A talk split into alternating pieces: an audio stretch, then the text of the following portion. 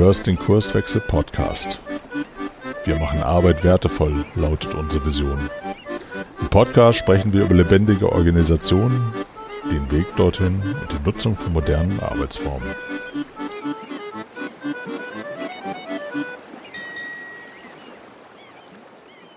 Moin moin und herzlich willkommen zu einer neuen Episode im Kurswechsel Podcast. Mein Name ist Frank Wulfes, ich bin einer der Kurswechsler und ich habe heute Ben McKenzie in der Leitung und wir wollen über das Thema Soziokratie 3.0 sprechen. Hallo Ben. Hallo Frank, schön dich zu hören. Ja, toll, dass das geklappt hat. Ähm, bevor wir aber inhaltlich einsteigen, ähm, bitte ich dich, dich doch einfach den Hörern kurz ein bisschen vorzustellen. Ähm, was machst du gerade so? Wo arbeitest du? Was sind so die Themen, mit denen du dich beschäftigst? Was ist dir gerade wichtig? Und ja, wie sind wir eigentlich zusammengekommen, um über dieses Thema zu sprechen? Ja, ja, danke, das sind eine Menge Fragen in einer.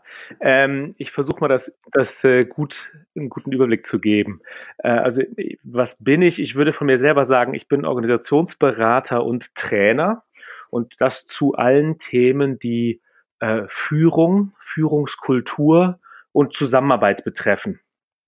Was heißt das konkret? Das heißt, ich mache konkret viel Führungskräfteentwicklung, äh, tatsächlich auch äh, Kulturworkshops. Wie können wir unsere Führungskultur verändern äh, und viel Teamentwicklung. Das heißt, da gehe ich dann mit äh, äh, Teams in die Arbeit und schaue, wie können wir die effektiver machen, wo haben die Fragezeichen und wo könnten sie noch besser zusammenarbeiten. Und das Ganze tue ich äh, mit meiner, mit meinem eigenen äh, Beratungsunternehmen. Ich habe zusammen mit ein, einigen anderen Beratern in äh, 2011 äh, ein kleines Beratungsnetzwerk gegründet. Subject Resoul heißen wir mittlerweile ähm, wir haben ein kleines Büro in Berlin und sind ansonsten eine Netzwerkorganisation aus Beratern von mittlerweile 20 Leuten das, was du tust, war ja auch der, der Aufhänger, wo wir uns seinerzeit mal kennengelernt haben über meinen alten Arbeitgeber, weil ihr uns da damals ja eine Zeit lang äh, unterstützt hat, ha, hattet. Äh, und es mündete dann sogar darin, dass in einem Buchprojekt von dir ich einen kleinen Praxisfall äh, äh, aus meinen Führungserfahrungen beisteuern durfte. Ne? Das, das Buch heißt Führen live, ne? Ja, so ist es. Führen live heißt es genau. Da haben wir damals 30 Praxisfälle von Führungskräften gesucht, um die dann äh, zu analysieren und zu kommentieren, sozusagen aus dem Beraterlehnstuhl. Und äh, du warst so mutig ähm, und hast deine Zeit äh, da, da geopfert, deinen Beitrag zu liefern. Das war super. Genau, so sind wir dann irgendwie weiter in Kontakt geblieben. Ne? Und dann haben wir uns jetzt nochmal gesprochen und haben da eben auch über die Themen ähm, neues Arbeiten, neue Organisationsformen, neue Formen der Zusammenarbeit und Führung gesprochen. Ja, das ist das, was uns äh, auch äh, umtreibt. Wir selbst kommen, so würde ich jetzt mal für uns als Organisation sagen, aus der klassischen Führungskräfteentwicklung und haben dann so in 2015, 2016 die ersten Kontakte gehabt zu neuen Arbeitsformen und auch zu äh, über Frederic Laloux Buch Reinventing Organizations. Das war tatsächlich auch für uns so eine Initialzündung, wie ja für viele, ähm, und sind dann dazu zur Soziokratie gekommen als Organisationsform und haben dann unsere eigene Organisation, unsere eigene Beratung äh, äh umgestellt auf soziokratisches Modell oder auch eigentlich auf eine Adaption von Soziokratie. Die haben wir nämlich für uns selber nochmal angepasst. Ähm, und seitdem arbeiten wir auch mehr und mehr mit Teams mit diesen Prinzipien und schauen, wo wir das auch äh, in unserer Arbeit mit Kunden einsetzen können. Und darüber kamen wir dann ja jetzt für diese Podcast-Episode zueinander. Genau, sehr cool. Ja, dann schlage ich vor, steigen wir doch inhaltlich mal ein. Ähm, beschreib doch mal den Hörern, was hinter diesem Begriff oder diesem Modell Soziokratie im klassischen ursprünglichen Sinne steckt. Mhm, ja, also die, Sozio die klassische Soziokratie ähm, wurde in den 70ern von Gerard Eindenburg, einem Niederländer, ähm, erfunden, könnte man sagen. Der hat in einem kleinen äh, in, in Familien-Elektrounternehmen äh, übernommen und hat dann dann gesagt, hey, meine Mitarbeiter, die brauche ich doch gar nicht so eng zu führen, denen alles vorzuschreiben, die können das doch alles mindestens genauso gut wie ich. Wie kann ich denn mit denen äh, gemeinsam zusammenarbeiten und wie kann ich es denn eigentlich hinkriegen, dass wir auch gemeinsam die Organisation steuern und gemeinsam Entscheidungen treffen, ohne dass wir in eine reine, ähm, wie soll ich sagen, in einen reinen Gesprächskreis abdriften und immer nur äh, viel reden, aber nichts entscheiden und nichts machen. Und daraus hat er dann diese Methode der Soziokratie äh, entwickelt. Die hat verschiedene Prinzipien. Aber vielleicht vorab, was ist das? Das ist einerseits eine Methode, um eine Organisationsstruktur zu bauen. Also wirklich, wie, wie, ja, wie kann ich dann eine Organisation strukturieren? Wie kann ich da drin zum Beispiel eine Hierarchie aufbauen? Ist das noch eine Hierarchie oder wie sieht die dann aus? Das ist das eine. Und zum anderen hat es auch eine Prozessseite, also wie sprechen wir miteinander und wie ähm, äh, treffen wir Entscheidungen miteinander. Dazu macht die auch ganz klare äh, Vorschriften sozusagen. Und ähm, äh, genau, jetzt hat dann verschiedene Prinzipien. Weiß nicht, ob wir da schon alle mal reingucken sollen. Vielleicht das eine Zentrale könnte ich schon mal erzählen. Ähm, das ist nämlich das Konsentprinzip. Das wird ja mittlerweile schon auch in anderen äh, Formen übernommen. Ähm, was ist der Gedanke dahinter? Wie gesagt, der Kern in der Soziokratie ist so diese Frage, wie können wir denn im Team gemeinsam Entscheidungen treffen? Und da gibt es ja verschiedene Optionen. Man kann zum Beispiel demokratisch abstimmen, dann hat man aber immer eine Mehrheit und eine Minderheit, die sich auch überstimmt fühlt und vielleicht nicht so hinter der Entscheidung steht. Man kann natürlich sozusagen diktatorisch entscheiden, könnte man sagen, als der, der Chef entscheidet oder die Chefin entscheidet. Ähm, ähm, oder man kann natürlich versuchen, Konsens zu erzielen. Das heißt, alle sollen die gleiche Meinung haben. Das artet dann aber meistens in ziemlich lange Meetings aus und am Ende behält der Recht die, oder, oder trifft derjenige die, die Entscheidung, der am längsten argumentieren kann und nicht müde wird. Und das ist also alles irgendwie, der Gedanke ist, das ist nicht, nicht erstrebsam äh, und darum versucht die Soziokratie mit dem Konsent Entscheidungen zu treffen. Konsent heißt nicht, wir versuchen, dass alle einer Entscheidung zustimmen, das wäre der Konsens. Das versuchen wir also nicht, sondern wir versuchen eine Entscheidung zu treffen, ähm, bei der keiner einen schwerwiegenden Einwand hat. Und das ist so das Kern, eins der Kernprinzipien der Soziokratie ähm, neben dieser Strukturierung der Organisation. Bemerkenswert fand ich eben deine holländische Aussprache des Erfinders der Soziokratie. Das mhm. zeigt so ein bisschen deine Nähe zu unserem westlichen Nachbarland, habe ich recht? Ja, so ist es ja. Ja, genau. Also wir selbst, unsere Beratung sitzt ja in Deutschland, äh, Zentrale, wie gesagt, in Berlin. Aber ich bin so ein bisschen der Außenposten. Ich wohne also in der Nähe von Amsterdam seit zehn Jahren. Ähm, genau, sitze in den Niederlanden, spreche Niederländisch. Darum ist das natürlich dann auch gefärbt, ja. Genau, darauf wollte ich anspielen. ähm, okay das ist sozusagen mal so, so die ganz wenigen Basics zu Soziokratie. Ähm, zur, zur Einordnung ähm, gibt es natürlich die, die verschiedensten Formen, also einmal dieses Basismodell, aber dann auch diese weiterentwickelten Formen, so, so nenne ich es jetzt mal. Ich weiß jetzt nicht, ob die, äh, ob ich da den äh, äh, Protagonisten auf den Schlips trete, wenn ich da von Weiterentwicklung spreche. Auf jeden Fall Varianten, also diese Soziokratie 3.0 oder auch mhm. die Holokratie. Mhm. Ähm, hast, kannst du vielleicht kurz irgendwie abgrenzen, so aus deiner Perspektive, ja. was so die wesentlichen Unterschiede darstellt? Ja, ähm, also die Soziokratie, wie gesagt, wurde in den 70ern entwickelt. Das ist so die, das ist tatsächlich die Mutter dieser anderen weiteren Formen. Ähm, und die Soziokratie damals, oder auch man könnte sagen, soziokratische Kreismethode, so heißt sie nämlich vollständigerweise, die ist, wie gesagt, also ein Organisationsstrukturelement, die sagt also, wie man die Organisation aufbauen soll, nämlich in einer Hierarchie, die geht auch von der Hierarchie aus, aber nicht eine Hierarchie aus Menschen, sondern eine Hierarchie aus Kreisen. Kreisen, das sind dann wieder einzelne Teams. Es geht jetzt vielleicht ein bisschen sehr ins mhm. Detail, aber was die, was die also sagt ist und die Soziokratie äh, sagt, das muss man auch im Ganzen oder das sollte man tendenziell im Ganzen einführen. Also man sollte dann schon auch die Organisation entsprechend insgesamt umstellen ähm, und dann auch die, die Prozesse auf diese Entscheidungsfindungsmethoden umstellen. Und ähm, bei der Holokratie, das hat ja der Brian Robertson, der hat dann, der kam dann mit der Soziokratie in Kontakt, der kam auch mit Getting Things Done von David Allen in Kontakt und hat das ein bisschen kombiniert.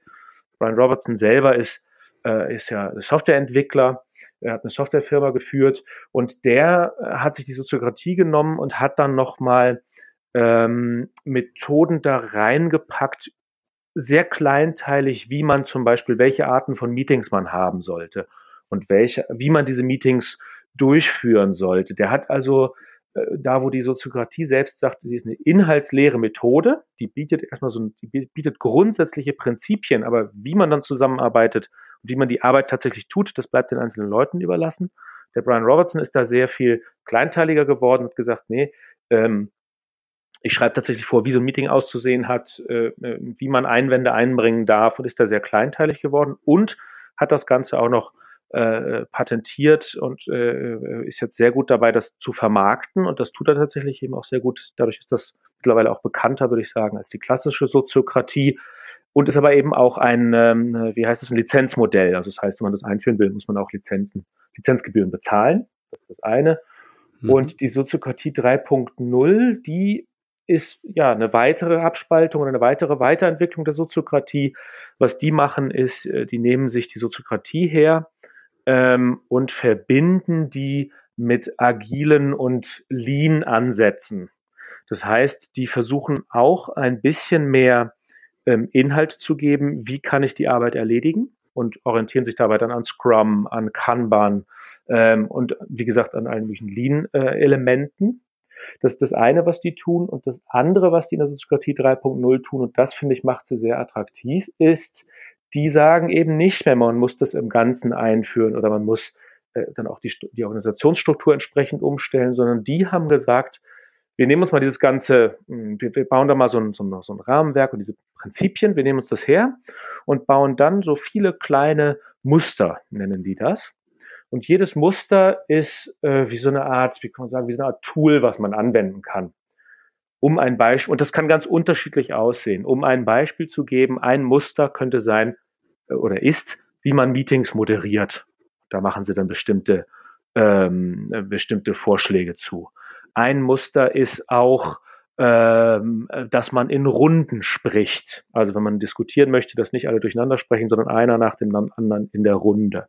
Das ist auch ein, ein, ein Element aus der klassischen Soziokratie, die äh, äh Soziokratie 3.0 sagt aber dann ganz explizit, hey, ähm, wir nehmen auch nur das Element und nennen das schon, das ist dann schon eins unserer Muster. Genau, Muster sind, ist, ist quasi ein, ein äh, ich weiß nicht, ob Baukasten äh, das irgendwie trifft, also ein, eine Möglichkeit von Dingen, die ich mir angucken, durchlesen kann und ich entscheide dann als Gemeinschaft, welche davon ich einführe, ausprobiere, dauerhaft nutze oder ähnlich. Oder wie, oder wie stelle ich mir das vor? Ja, das beschreibt es eigentlich genau richtig gut. Genau, es gibt hier so ein Baukastensystem und tatsächlich würde auch jemand, der äh, zu Soziokratie 3.0 berät, der würde auch nie sagen, so, ihr seid jetzt eine S3-Organisation, weil die gibt's eben gar nicht, sondern der würde immer gucken, hey, was braucht's denn bei euch gerade? Wo ist denn bei euch gerade die Spannung und der Bedarf? Und wenn das ist, wir brauchen effizientere Meetings oder effektivere Meetings, na, dann haben wir da so ein paar äh, Muster in unserem Baukasten, die wir mal bei euch ausprobieren können. Hm. Und wenn das mehr ist, äh, wenn das was, wenn das mehr in eine strukturelle Ebene geht, dann haben wir auch Strukturideen, die wir bei euch ausprobieren konnten. Das muss aber gar nicht so sein. Hast du vielleicht mal ein, zwei Beispiele für Muster, damit die Hörer sich das vielleicht noch greifbarer vorstellen können? Ja, ich will mal unterschiedliche Beispiele geben, gerade weil das auch zeigt, wie breit dieser Begriff Muster ist. Zum Beispiel, und diese, diese Muster sind so äh, ähm, auch geclustert in verschiedene Grobschubladen, könnte man vielleicht sagen. Ne? Und eine Grobschublade ist so, die heißt Zusammenarbeit ermöglichen. Also alles, was rund um gute Zusammenarbeit ähm, sich dreht. Und da ist dann ein Muster, das heißt im Deutschen kunstvolle Teilnahme. Und ich bin eigentlich nicht so ein Freund von, von Anglizismen, aber ich finde das Englische, diesen englischen Namen eigentlich viel, viel schöner. Der heißt Artful Participation. Also eben kunstvolle Teilnahme. Und der Gedanke dabei ist, ist, dass sich jeder, jede Teilnehmerin in einem Meeting zu jedem Zeitpunkt fragt, beziehungsweise bei der Arbeit auch, sich fragt, ist mein Verhalten jetzt gerade, ist das der beste Beitrag, den ich zu dieser Zusammenarbeit im Moment leisten kann? Und das kann eben sehr unterschiedlich sein. Das kann in manchen Momenten heißen, ähm, ja, jetzt muss ich aufstehen und tatsächlich was sagen, auch wenn ich es vielleicht gerade nicht will weil ich einfach hier was merke, was wichtig ist, was gesagt werden muss. Das kann auch heißen, ich muss jetzt gerade still sein, obwohl ich was sagen will und denke, dass ich was ganz Gutes zu sagen habe. Aber das hilft gerade der Gruppe, das hilft dem Team nicht weiter, also halte ich mich zurück. Ähm, und das finde ich ein ganz, ganz kraftvolles Muster. Das ich, das, das fand ich sehr, sehr inspirierend. Das finde ich in Meetings immer wieder gut dran zu erinnern. Einfach nur an so ein Prinzip, das ist eigentlich nur eine, so eine Art Meeting-Regel, könnte man auch sagen. Ne? Und die Frage, ist mein Verhalten jetzt gerade der beste Beitrag, den ich zu dieser Zusammenarbeit gerade leisten kann. Das ist also ein Muster. Und, und wie kommt ein, ein Team oder ein Mensch sozusagen ähm, dann dazu, im Rahmen dieses Musters, was du eben beschrieben hast, ähm, sich halt an diese Regel oder dieses, dieses Prinzip dann zu halten? Braucht es dafür einen äh, Moderator oder braucht es dafür ein mhm. Poster, wo das draufsteht? Oder, oder wie, wie werde ich erinnert? Ja, da würde zum Beispiel, also die Soziokratie S3, Soziokratie 3.0, die schreibt da nichts vor. Die würde sagen, tja, whatever works, was auch immer für euch funktioniert, macht das. Was würde ich sagen, was hilft dabei? Na, auf jeden Fall in erster Instanz ein Moderator, genau. Ein Moderator, ein guter Meeting-Moderator, der daran am, zu Anfang immer noch mal erinnert, der es wahrscheinlich auch irgendwo an die Wand hängt und der dann immer während eines Meetings noch mal subtil auch wieder daran erinnern kann. Ne? Aber im Kern ist das was, das, das appelliert einfach an die Selbstdisziplin und an die ähm, Arbeitsfähigkeit jedes, jeder einzelnen Teilnehmerin. Und äh, in dem Sinne ist es wie mit jeder anderen Meetingregel auch, man muss halt lernen, sich dran zu halten. Das muss zur Gewohnheit werden. Ja. Und mhm. ähm, ich möchte noch einmal, das ist also eins dieser Muster, ne? aber weil das jetzt so sehr klein ist, möchte ich gerade das gerne nochmal kon äh, äh, kontrastieren mit einem anderen Muster, was vielleicht ein bisschen größer ist. Also was wäre äh, ein anderes Muster? Ein anderes Muster wäre zum Beispiel eine Konsententscheidung. Also so eine Entscheidung, wie ich sie vorhin beschrieben habe, wo man nicht nach einem Konsens sucht, also alle sind der gleichen Meinung, alle finden das gut, weil dann wird es ein doofer Kompromiss, sondern wir suchen nach, einer, nach einem guten Vorschlag, der, der, bei dem alle, bei dem niemand einen schwerwiegenden Einwand hat. So. Und für diesen Consent-Entscheid, da gibt es dann eben noch eine ganz klare Strukturierung. Also da geht es dann los mit einem Vorschlag, eine, äh, erstmal wird der Vorschlag gemacht, ähm, dann gibt's eine Runde Informationsfragen. Haben Menschen noch Fragen dazu, um diesen Vorschlag gut zu verstehen? Ähm, dann gibt's eine Runde Reaktionen darauf. Wie geht's mir damit? Was, was ist mein erster Impuls dazu? Ganz kurz. Und auch das wieder in einer Runde. Das heißt, jeder, der an einem Meeting teilnimmt, der an diesem Konsententscheid teilnimmt, kommt auf jeden Fall zu Wort. Ähm, und dann wird tatsächlich der Konsent erteilt oder eben ein Einwand gegeben. Und ähm, wenn es dann Einwände gibt, dann wird versucht, die zu integrieren. Dann wird erst geguckt, ist das einer, den andere Leute noch nachvollziehen können oder ist es wirklich eine reine Einzelmeinung? Und ähm, dann, äh, wenn es ein qualifizierter Einwand ist, dann wird tatsächlich versucht, den zu integrieren. Dann wird wieder geschaut, ob man einen Konsent treffen, äh, finden kann. Hm, okay. In der Tat sehr spannend, weil ähm, wir als, als Kurswechselorganisation ähm, ähm, wo wir ja in den letzten zwei Jahren durchaus ähm, eine ganze Reihe neuer Kollegen dazu bekommen haben, suchen halt auch gerade nach, nach Elementen, wie wir halt in Zukunft zusammenarbeiten wollen, wie eine Organisationsstruktur aussehen soll. Ähm, und wir sind zu unserer Erkenntnis gekommen, dass halt genauso ein Konsent ähm, wertvoller Beitrag sein kann, um halt so die schwerwiegendsten Entscheidungen eigentlich zu treffen. Zum Beispiel unsere mhm. Organisationsstruktur zu verändern oder ähnliches. Ne? Das, äh, wir nennen das äh, unser Plenum oder unser Governance-Meeting, um genau solche Entscheidungen ja. auf die Art und Weise zu treffen, exakt so, wie du es eben beschrieben hast. Sehr cool, ja. Ja, genau. Und das ist eben auch, ne, das ist ein, ein ähm, äh, es ist eben auch ein äh, großes Element. Wie gesagt, dieses Element kommt, soweit ich weiß, wirklich aus der Soziokratie. Also Konsententscheid wird sicherlich schon vorher gegeben haben, aber das so in eine Organisationsform reinzubringen, das kommt, glaube ich, wirklich aus der Soziokratie. Das ist aber mittlerweile eben in allen oder in vielen neuen Organisationsmodellen drin. Also es, die Holokratie macht das auch, ähm, eben die, die S3 macht es auch. Und wir haben ja vorher schon ein bisschen gesprochen, dieses Thema kollegial geführtes Unternehmen ähm, von Bernd Österreich. Ich glaube, da ist das ja auch ein zentraler Punkt da mhm. drin. Ne? Genau, genau. Okay, Muster habe ich verstanden. Was gibt's noch für, für Elemente, die in S3, also Soziokratie 3.0, eine Rolle spielen, um das sozusagen zu beschreiben? Mhm. Ähm, also im Kern tatsächlich, diese Muster umschreiben das alles. Und es gibt die für verschiedene Bereiche. Auch da gibt's Muster für eine Organisationsstruktur. Also auch die S3 sagt, guck mal, so kannst du deine Organisation aufbauen. Also, um auch da ein Beispiel zu geben, Du kannst dem sagen, wir haben hier ein Team, das arbeitet an einem bestimmten Thema und das ist dann ein Kreis. Das ist quasi wie in der klassischen Soziokratie auch. Die ähm, S3, die Soziokratie 3.0, würde dann aber eben nicht unbedingt sagen, Teams müssen in einer Hierarchie aus Teams funktionieren. Also das heißt, es gibt dann äh, immer noch ein Team darüber, was äh, den, den Teams darunter Aufträge erteilt sondern S3 würde sagen, da muss man auf den Kontext gucken, was für diese Organisation hilfreich ist und was diese Organisation braucht. Das heißt, das könnte auch, könnten auch Kreise sein, die einfach nebeneinander auf der gleichen Ebene bestehen und wo sie dann, die, die dann Delegierte in einen Koordinationskreis entsenden. Aber dieser Koordinationskreis ist den anderen Kreisen nicht übergeordnet, sondern es ist einfach ein Koordinationskreis. Und vielleicht ein gesondertes Element nochmal, was dazugehört bei der, bei der S3, bei der Soziokratie 3.0, ist das Thema Prinzipien. Die haben halt so sieben Prinzipien, die allen anderen Mustern zugrunde liegen. Und das geht dann so in, in die, in, auch in eine, in eine Werterichtung. Also das sind dann Prinzip kontinuierliche Verbesserung, Prinzip Transparenz, Verantwortung, Empirismus, Konsent. Konsent ist gleichzeitig ein Muster und ein Prinzip. Da kann man sehen, wie wichtig das ist. Also Konsent ist tatsächlich elementar.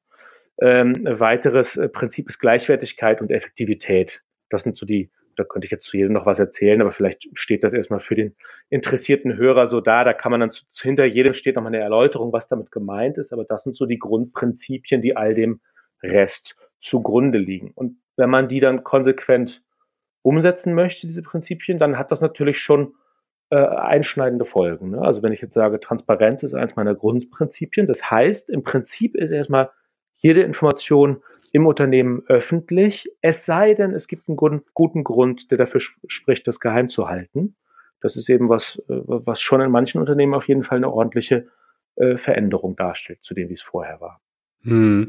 Und Prinzipien sind dann ja genauso zu verstehen wie beispielsweise im agilen Manifest, äh, dass sie natürlich Orientierung äh, geben sollen, aber genau wie du es eben beschrieben hast, eben keine Regel sind, ne, wo es dann strafbar ist, äh, wenn ich dagegen verstoße, ja. sondern es braucht schon einen guten Grund, um es halt irgendwie anders zu machen. Oder ich kann es von meiner eigenen Entwicklung als Organisation halt einfach noch nicht so hinbekommen und kann aber mir überlegen, okay, mhm. warum denn nicht und, und was kann ich denn tun, um mich dem anzunähern, damit ich sozusagen diesem Prinzip nacheifere. Ne? Das könnte ja durchaus der Fall sein. Genau so ist es. Ne? Und die, und die äh, S3, die, die würde zum Beispiel, das ist ganz interessant, weil du sagst Regeln und, und Regeln brechen. S3 würde immer sagen, es geht darum, dass wir effektiv miteinander zusammenarbeiten. Und wenn das heißt, dass wir dafür auch mal eine Regel brechen müssen, dann brechen wir die auch mal ähm, weil es gerade für die Zusammenarbeit effektiv und gut ist. Also die würde ganz stark, die hat wirklich ganz stark dieses Gedankengut von, was ist effektiv, was ist gerade richtig und wichtig für die Organisation, das ist wichtiger als die Einhaltung von Regeln. Hm, okay, okay, verstanden. Was gibt's noch? Gibt's weitere Elemente, weitere Begrifflichkeiten, die dem Hörer helfen würden zu verstehen, was sich hinter Soziokratie 3.0 verbirgt? Mhm. Ähm, also ehrlich gesagt, von den, von den Grundelementen, die die Soziopathie 3.0 hat, nichts. Nein, das sind tatsächlich nur diese Muster. Ähm, was vielleicht nochmal helfen kann, ist drauf zu schauen, was ich meinte, die sind eben diese die einzelnen Muster, das sind, das ist vielleicht auch noch interessant, Soziokratie 3.0 gibt's noch nicht so lang. Gibt es seit, ich glaube, ungefähr fünf Jahren. Damals haben das äh, äh, ein paar Leute in, ins Leben gerufen und die führen das auch ähm, als Open Source Projekt weiter. Also wo wir zum Beispiel bei der Holokratie noch von einem Lizenzmodell sprechen. S3 ist völlig frei, alle Materialien sind online verfügbar. Ähm, vielleicht können wir da auch noch einen Link in die Epi Episode Notes äh, reinschreiben äh, vom Podcast ja, äh, zu deren Webseite. Mhm. Genau. Ähm, also da kann man alles finden und alles frei nachlesen. Ähm, und deren, äh, wenn wir da nochmal drauf gucken auf diese Muster, das sind eben im Moment ungefähr 80 Stück, die werden aber immer weiterentwickelt. Kann auch mal sein, dass eins dazukommt oder was wegfällt oder die ein bisschen angepasst werden. Ähm, äh, vielleicht können wir noch mal ein bisschen drauf gucken auf die ähm, ähm, auf die Strukt, auf diese, auf diese Grobschubladen, was ich vorhin meinte, also auf diese Bereiche von den verschiedenen mhm. ähm, Mustern. Ähm, das ist dann zum einen geht es nämlich um sowas wie effektive Meetings. Wie können wir denn effektive Meetings halten? Und da gibt es dann eben ein paar Hilfsmuster dazu, dass man in Runden spricht, dass man ein Check-in macht, dass man ein Check-out macht, dass Meetings evaluiert werden, dass man schaut, wie, wie hat das Meeting funktioniert, wie können wir das Meeting noch besser machen. Das ist, das ist so ein großes Element.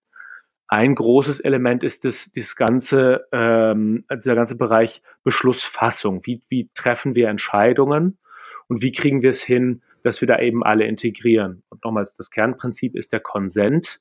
Und dann gibt's bei der bei S3 nochmal so ein paar Elemente, die eben sagen, alle, die von, einem, von einer Entscheidung betroffen sind, die dürfen dabei mitentscheiden. zum Beispiel. Wobei es wahrscheinlich auch legitim ist, äh, in bestimmten Kontexten zum Beispiel sowas wie einen äh, konsultativen Einzelentscheid oder, oder sowas dann zu praktizieren, wenn ich, wenn ich der Meinung bin, okay, alle, alle Menschen irgendwie einzubeziehen und, und nach Widerständen äh, zu suchen über den mhm. Ist ja auch durchaus ein, ein zeitlicher Invest, ne? aber es gibt vielleicht auch Entscheidungssituationen, ja. wo ich sage, Mensch, ich vertraue jetzt dem einen Kollegen, dass der halt die richtigen Leute vielleicht nochmal befragt und sich Unterstützung holt, aber dann vertrauen wir dem maximal, dass der die richtige Entscheidung für uns trifft. Ne? Das ist ja dann in so einem Rahmen dann genauso genau. zulässig, nehme ich an. Ne? Genau, auf jeden Fall. Das ist eines der Kernprinzipien, auch was du vorhin sagtest, äh, dass ihr euch entschieden habt, bei Kurswechsel bestimmte äh, Grundsatzentscheidungen, die wollte er im Plenum treffen oder im gesamtgroßen Kreis mit allen treffen. Ähm, das würde die Soziokratie oder S3 eben auch sagen, ja, das muss man machen. Die wichtigen grundsätzlichen Entscheidungen, die alle betreffen, das sollte man dann auch mit allen gemeinsam treffen. Ansonsten versucht man, wie auch bei der klassischen Soziokratie und wie auch bei der Holokratie übrigens, versucht man äh, oder werden, werden äh, ähm, Arbeitsaufgaben werden in Rollen definiert. Also da gäbe und Rollen könnte sowas sein wie äh, Website-Aufbau oder Marketing, äh, Social-Media-Kanäle bespielen. Das könnte eine Rolle sein. Und so viel wie möglich von der tatsächlichen operativen Ausführung von Arbeit wird so weit wie möglich nach unten in der Organisation delegiert, auch wenn es nicht wirklich einen unten gibt, aber so weit wie möglich in die Rollen hinein delegiert. Das heißt, das können so viel wie möglich Einzelpersonen entscheiden, damit man eben effektiv und schnell bleibt, weil genau wie du sagst, äh, die, die großen Entscheidungen mit allen zu treffen und danach einen zu suchen, das kostet natürlich Zeit. Das dauert ein bisschen länger.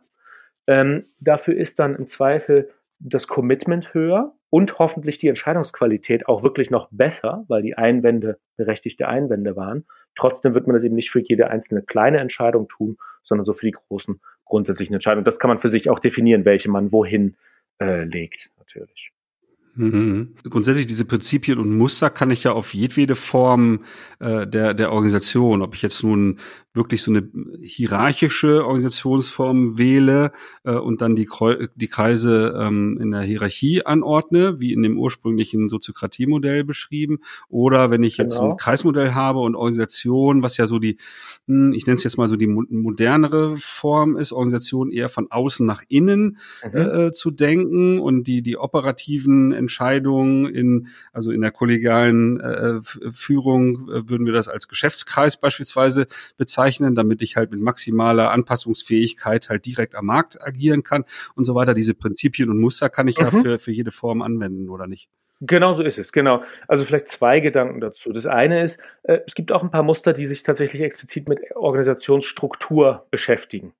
Und eins davon ist genau das, was du jetzt gerade beschreibst. Äh, das würden eben als Peach-Organisation oder Pfirsich-Organisation bezeichnen mit außen drum dem Fruchtfleisch, da wo äh, die Arbeit stattfindet und der Mehrwert generiert wird und innen drin einem Kern, der so die, die Support-Funktionen eben bietet. Ne? Das wäre eine, ein Muster und da gibt es ein paar andere, die Sie noch als Ideen haben, wie man das Ganze strukturieren könnte oder auch wie man zum Beispiel bestimmte äh, Teams als Unterstützungsteams einsetzen kann, wenn man es mal auf Teamebene äh, anschaut.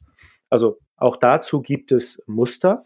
Das ist der eine Gedanke und das andere vielleicht noch, weil du sagtest, wo kann man das denn benutzen und ähm, äh, kann man das auch in, in anderen Organisationsformen benutzen? Ich würde sagen, ja, auf jeden Fall. Also wir können auch sagen, wir haben eine ganz klassisch hierarchische äh, Organisation, sagen wir mal selbst ein äh, äh, deutsche, guter deutscher Mittelständler, familiengeführtes, inhabergeführtes Unternehmen, äh, im Zweifelsfalle ja oft sehr patriarchalisch geführt. Selbst da könnte man einzelne Muster anwenden. Also sagen wir mal kunstvolle Teilnahme in einem Meeting. Ist mein Verhalten jetzt gerade der beste Beitrag zu dieser Zusammenarbeit? Das würde auch da funktionieren zum Beispiel. Und die S3 würde eben auch sagen, ja, wenn man S3 einführen möchte, das kann man so in dem Falle eigentlich fast gar nicht. Also man kann jetzt nicht sagen, so, wir führen jetzt S3 um, wir reorganisieren die ganze Organisation und wir werden jetzt eine S3-Organisation, sondern S3 würde immer sagen, na, lass uns doch mal gucken, wir können zum Beispiel die Prinzipien verabschieden und sagen, wir wollen uns an diese Prinzipien halten. Und dann lass uns doch mal gucken, was die einzelnen Teams gerade brauchen. Also wie wollen die Entscheidungen treffen? Wollen die Entscheidungen per Konsent treffen? Na super, lass uns die Muster rausziehen, dann machen wir das. Ähm, Oder wollen die das nicht? Na, dann sollen die vor allen Dingen erstmal so weitermachen, wie sie wollen. Und vielleicht haben die, aber dafür hilft ihnen trotzdem die Meetingstruktur irgendwie weiter oder sowas. Mhm. Und die würden immer sagen, das ist auch das, das Kernprinzip, äh, äh, wir machen Organisationsentwicklung nicht nach dem Push-Prinzip, also von oben kommt die nächste Reorganisierung und wird bedacht und dann darüber gestülpt, sondern als Pull-Prinzip. Wir bieten das an und dann gucken wir, was davon äh, dem Team hilft, effektiver zusammenzuarbeiten. Und dann ist natürlich so ein bisschen der Gedanke, dass das wie so ein Ölfleck durch die Organisation äh, geht. Ne? Also dass ein Team damit anfängt ähm, äh, Prinzipien äh, anwendet und äh, natürlich hoffentlich erfolgreich damit ist und dann andere Teams inspiriert, das auch zu tun. Aber das wäre eben nicht eine zentral gesteuerte Maßnahme, sondern was dann aus den Teams herauskommen darf. Hm. Jetzt waren wir ja daher gekommen, dass du noch mal die ein oder andere von diesen Schubladen oder Kategorien vielleicht nennen äh, wolltest. Gibt es dann noch welche? Weil im Anschluss würde ich dann gerne noch mal dahin gucken, wenn ich jetzt vielleicht so ein äh, familiengeführtes Unternehmen bin oder ich bin Geschäftsführer einer Organisation äh, und spüre irgendwie, ja, ähm, die, die Marktdynamik steigt irgendwie an und ich habe noch nicht so richtig Antworten mhm. gefunden und ich vermute den, den Ursprung irgendwie in der eigenen Organisation und der fehlenden Anpassungsfähigkeit etc. Ähm, was empfiehlst du denn, äh, was ich als Verantwortlicher in einer Organisation tun kann, um so einen Einstieg zu finden halt? Ne? Aber vielleicht hast du noch mhm. diese eine oder andere Kategorie, da wollte ich dich jetzt nicht abwürgen, aber danach würde ich gerne ja. den, den Praxiseinstieg dann wagen. Ja, ja, sehr gerne. Äh, lass mich ganz kurz nur noch was dazu sagen. Ähm, ähm, zu, den, zu den Kategorien, weil das vielleicht nochmal klarer macht, was meint, was meinen die denn damit, dass sie agile Prinzipien und Lean-Prinzipien auch integriert haben in die Methode. Also die haben zum Beispiel auch Muster für die Arbeitsorganisation und sagen dann zum Beispiel, naja, äh, führt ein Backlog ein, also eine hierarchisierte, priorisierte To-Do-Liste, wie ihr Sachen tun müsst. Ähm, führt, äh, führt, begrenzt die laufende Arbeit, das wäre so ein Prinzip aus dem Kanban, ne? Mhm. benutzt mhm. Timeboxen und so weiter. Also ganz viel agile Elemente aus Scrum und aus Kanban sind einfach auch hier mit drin, die könnte man sich da äh, mit rausziehen. Ähm, und das ist aber nichts, äh, wie soll ich sagen, das ist jetzt nichts äh, ganz neu bedachtes, das ist nur explizit auch in die S3 integriert. Das ist noch so ein wichtiger Punkt. Und das zweite ist vielleicht noch, ähm, ein ganz wichtiges Prinzip ist äh, auch hier, ähm, ist irgendwas safe enough to try? Ist es sicher genug, damit wir es ausprobieren können? Na, dann lasst es uns mal machen ähm, und lasst uns aber tatsächlich für alles Evaluationsmomente und Evaluationskriterien festlegen, sodass wir danach nach vier Wochen drauf gucken, wie funktioniert das Ganze, ähm, wenden wir das so an oder sollten wir das vielleicht doch wieder anpassen oder zurückführen oder anders machen. Das nur noch zu dieser Integration von Lean und von Agile wie sieht das denn nun eigentlich aus in der Soziokratie 3.0? Mhm, okay, okay. Ja, dann lass uns mal auf die Praxis gucken. Was mache ich denn, wenn ich jetzt davon ja. gehört habe, was, was S3 vielleicht für Vorteile bietet, zu so diesen Baukasten, die unterschiedlichen Muster, die ich nehmen kann oder nicht? Wie fange ich denn an? Was mache ich? Mhm, ja, Gute Frage und leider, wie so oft in der Beratung, gibt es da nicht eine ganz einfache Antwort. It drauf, depends. Ja, sondern genau die unbefriedigende Antwort von äh, Psychologen und von Beratern. Es kommt drauf an. ja. Genau. Ähm, das heißt, also, das als Disclaimer vorweg. Ich würde eben immer gut nach dem Kontext gucken und würde nicht einfach so standardmäßig sagen, so kannst du S3 einführen. Weil genau das ist ja das Grundprinzip. Das würde S3 sagen, das gibt's eben nicht. Es gibt nicht die eine Methode, wie man es machen kann, sondern man muss danach gucken, was man da gerade braucht und was der Bedarf ist aus der Organisation. Aber jetzt nehmen wir mal den Fall, was du geschildert hast. Äh, ja, äh, familiengeführtes, äh, inhabergeführtes Unternehmen ähm, hat das Gefühl, oh Mann, der Markt wird schneller, wir müssen ähm, schnell unsere Innovationszyklen verkürzen, zum Beispiel. Dann ähm, könnte man ja schauen, woran liegt es denn, also dann, dann würde ich im Unternehmen schauen, woran liegt es denn, dass die Innovationszyklen so lang sind? Liegt das daran, dass irgendwie Entscheidungsketten zu lang sind? Liegt es daran, dass wir zu viel äh, Betonung auf Sicherheit legen, anstatt auf äh, äh, Prototyping, also auf Ausprobieren mit minimalen Mitteln? Ähm, oder liegt es daran, dass unsere Leute einfach keine Ideen einbringen können, weil sie den Raum dafür nicht haben? Und vielleicht mal so ganz grundsätzlich, was ich sagen würde, was ich äh, im Moment allen Führungskräften äh, raten würde, und jetzt vielleicht doch ein bisschen pauschaler, weil das eben äh, schön ist, man ein paar einfache Antworten hat, ist, ich würde damit anfangen, meinen Menschen mehr Verantwortung zu übertragen. Das heißt, äh, ich würde damit anfangen, den ähm, Einzelpersonen mehr Entscheidungsspielraum zu geben Und das natürlich nicht plötzlich und erst sagen, ich habe alles selber entschieden äh, und selbst gesteuert und dann sage ich plötzlich so, jetzt könnt ihr alles selber machen, weil das führt natürlich auch zu völligem Chaos und zu völliger Hilflosigkeit auch bei Mitarbeitern. Aber gucken, wie kann ich denn Stück für Stück den Entscheidungsspielraum meiner Leute ähm, erweitern, denen mehr Verantwortung übertragen und dann eben auch gucken, ihnen dabei helfen, die anzunehmen. Und das wäre dann in S3-Terminologie, könnte man eben sagen, das wäre dann die Definition von Rollen und dann eben versuchen, so viel wie möglich äh, Entscheidungsverantwortung in die Rollen hineinzugeben und die Rollen dann eben auch machen zu lassen und selbst entscheiden zu lassen. Das könnte so ein erster Schritt sein. Zweiter Schritt oder zweite Idee könnte sein, hm, naja, ich probiere mal, ob ich mein Team äh, vielleicht zusammenhole und bei der nächsten Entscheidung, bei der ich selber tatsächlich noch nicht ein ganz klares Bild habe, wo es hingehen muss, ähm, sondern wo ich selber denke, Mensch, da könnte vielleicht mein Team guten Input haben, könnte man ja mal sagen, wir führen so eine Entscheidung mal zum Ausprobieren per Konsent durch. Das sollte dann vielleicht möglichst was sein, was nicht äh, äh, gleich eine äh, hochkritische Entscheidung ist, sondern irgendwas, wo man sich das auch selber traut, diese Verantwortung abzugeben als Führungskraft. Denn das heißt eben, wir treffen eine Entscheidung gemeinsam. Das heißt auch, ich als Führungskraft, ich muss auch meinen Konsent geben oder andersrum, ich kann auch einen schwerwiegenden Einwand geben, warum eine Entscheidung nicht umgesetzt werden kann.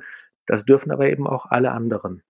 Und das heißt, das ist ein Stück weit immer auch diese Frage von ähm, Entscheidungsmacht abgeben, was ja immer auch eine große Herausforderung ist als Führungskraft, weil man eben damit, äh, weil man meistens ja in der Organisation selber noch die Verantwortung für die Entscheidung übernehmen muss und übernimmt als Führungskraft, sie aber gleichzeitig nach unten hin an jemand anderen delegiert und übergibt. Das erfordert natürlich einen gewissen Mut, gerade in so einem ähm, hierarchisch geprägten Unternehmen.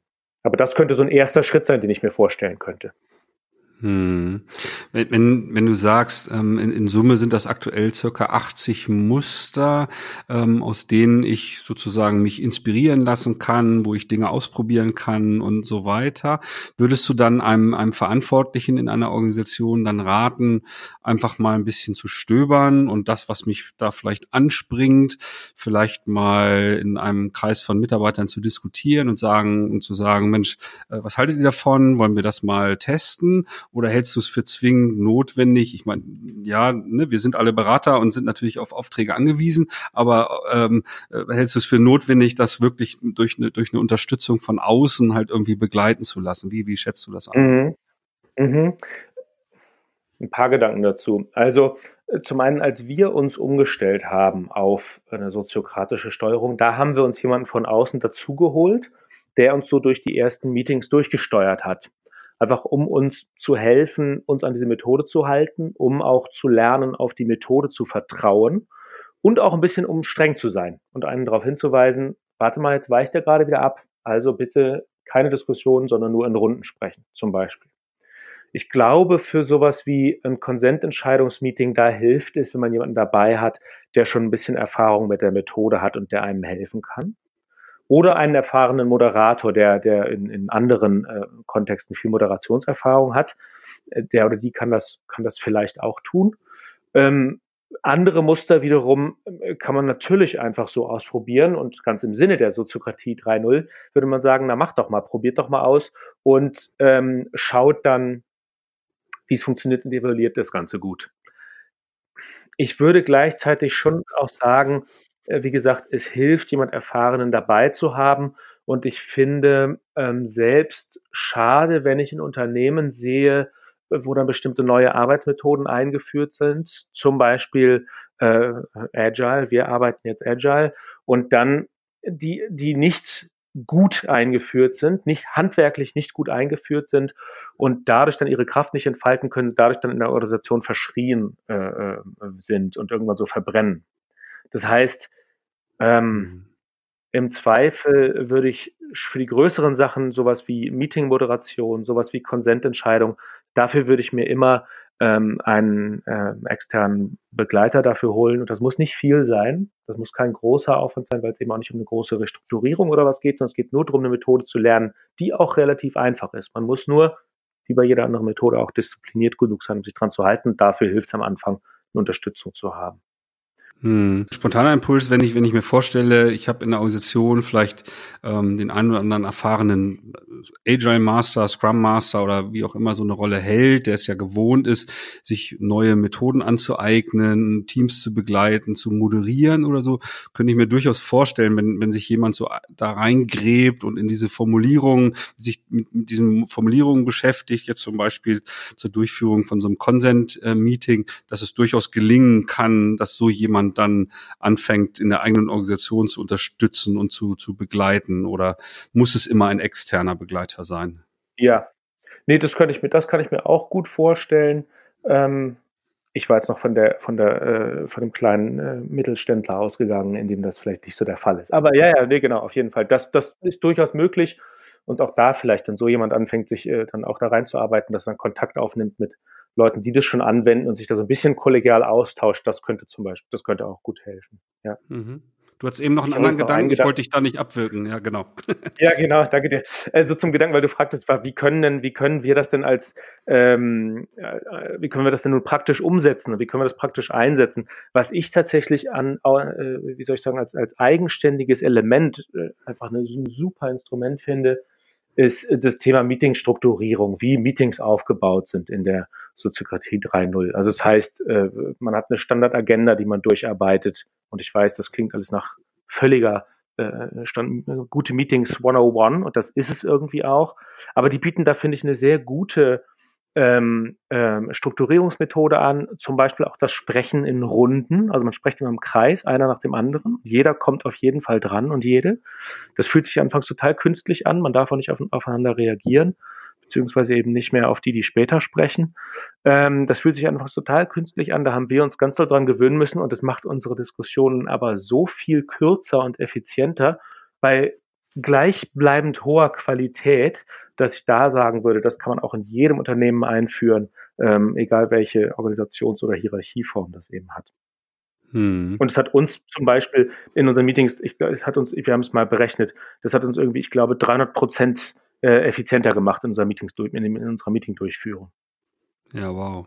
Jetzt hast du das, das uns und, und ne, wie, wie ihr das nutzt, immer mal so angedeutet. Magst du die Hörer so ein bisschen teilhaben lassen, wie ihr tatsächlich in der Praxis organisiert seid, wie ihr äh, ähm, kollaboriert, wie ihr Entscheidungen trefft und, und so weiter? Kleiner Ausblick?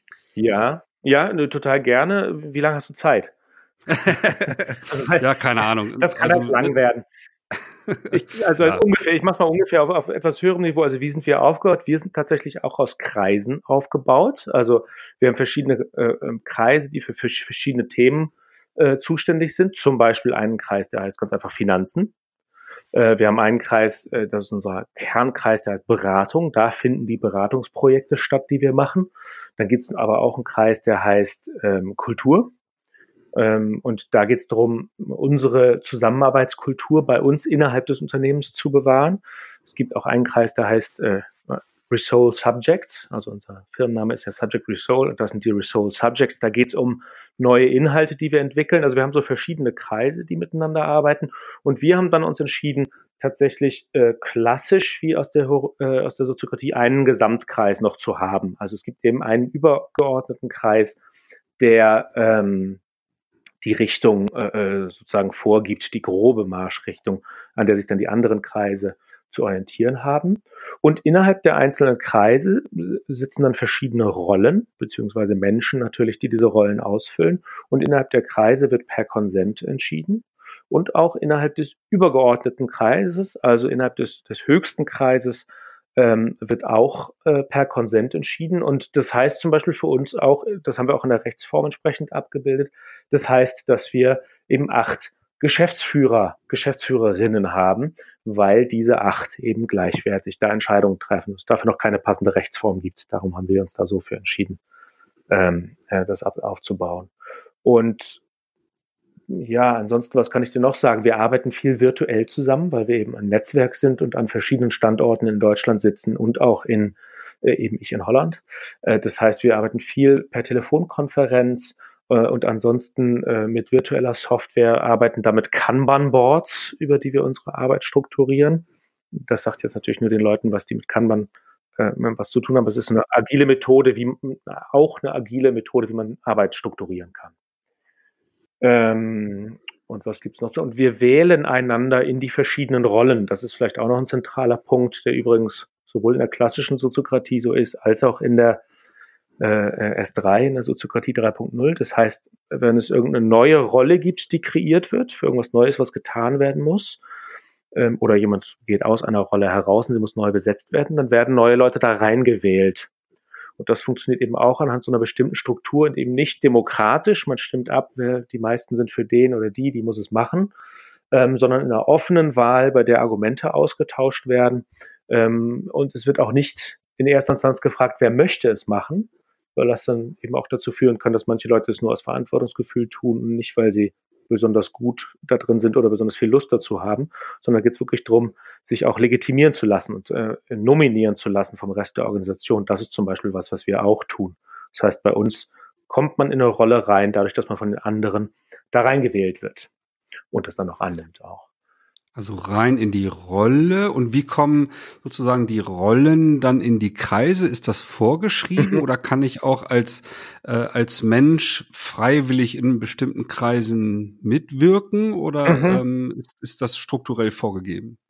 Ja, also das, nee, das ist nicht strukturell vorgegeben. Es gibt natürlich äh, bestimmte Kreise, wo es dann Sinn macht, mit einem bestimmten Thema reinzugehen. Also, was wäre ein Beispiel? Ein Beispiel wäre, ich als Ben würde sagen, ich möchte ein neues Produkt entwickeln. Ich habe da eine Idee, äh, das möchte ich gerne mal ausprobieren, das möchte ich prototypisieren, möchte ich äh, einen Test machen. Ähm, hätte ich gerne ein Budget für ähm, und ein bisschen Zeit ähm, und dann, dann, dann mache ich das. Dann würde es wahrscheinlich Sinn machen, dass ich mit diesem Projekt mich anbinde an den Kreis, den ich gerade genannt habe, Resource Subjects, da wo die neuen Inhalte entwickelt werden.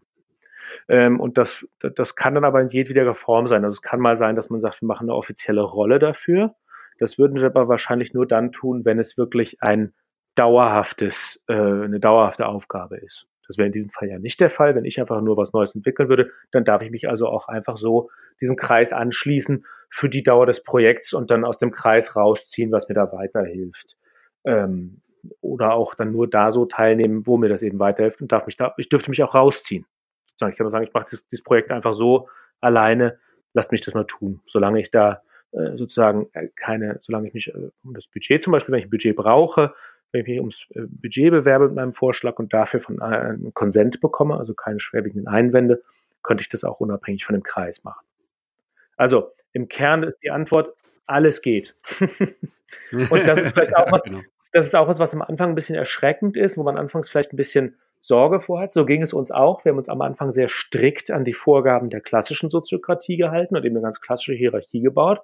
Und je mehr man dann Erfahrungen sammelt mit dieser Methode, desto spielerischer wird das vielleicht auch, desto mehr kann man dann auch vertrauen, dass das schon passt und dass man dann innerhalb dieser, dieses Gerüsts und innerhalb dieser Regeln, die man hat und einerseits der Struktur, dass man da dann wiederum ähm, ja, sich auch ein bisschen ähm, ähm spielerisch gucken kann, was, was jetzt gerade für diesen Fall gut funktioniert. Und das ist zum Beispiel auch sowas, was ich immer sagen würde, wenn Unternehmen auch zu uns kommen und sagen, hey, wir wollen uns entwickeln, wir wollen ähm, gucken, dass wir schneller werden, wir wollen gucken, dass wir mehr Verantwortung bei den Mitarbeitern äh, platzieren und so weiter und so weiter. Ist so eine meiner äh, Kernchecks, den ich dann auch mache, ist, dass ich gucke, na, wie ernst ist das denen und dass darauf hinweise, es gibt eben keine Abkürzung dahin, sondern ich glaube, dass tatsächlich jede Organisation das auch ein Stück weit selber lernen muss und die Leute, die Menschen in den Organisationen das selber lernen müssen. Ähm, und da kann man nämlich sagen, so, wir haben jetzt eine neue Methode, Bums, ab Dienstag äh, machen wir das alle und dann funktioniert super, sondern das ist tatsächlich ein Lernprozess und auch ein Persönlichkeitsentwicklungsprozess, der da stattfinden muss. Das ist auch eine unserer Grundprinzipien bei der Arbeit äh, äh, bei unseren Auftraggebern. Äh, das ist halt eben diese Blaupause. Ja, viele wünschen sich das, dass es sowas gibt. Ich mhm. kopiere irgendwas und dann wird alles gut.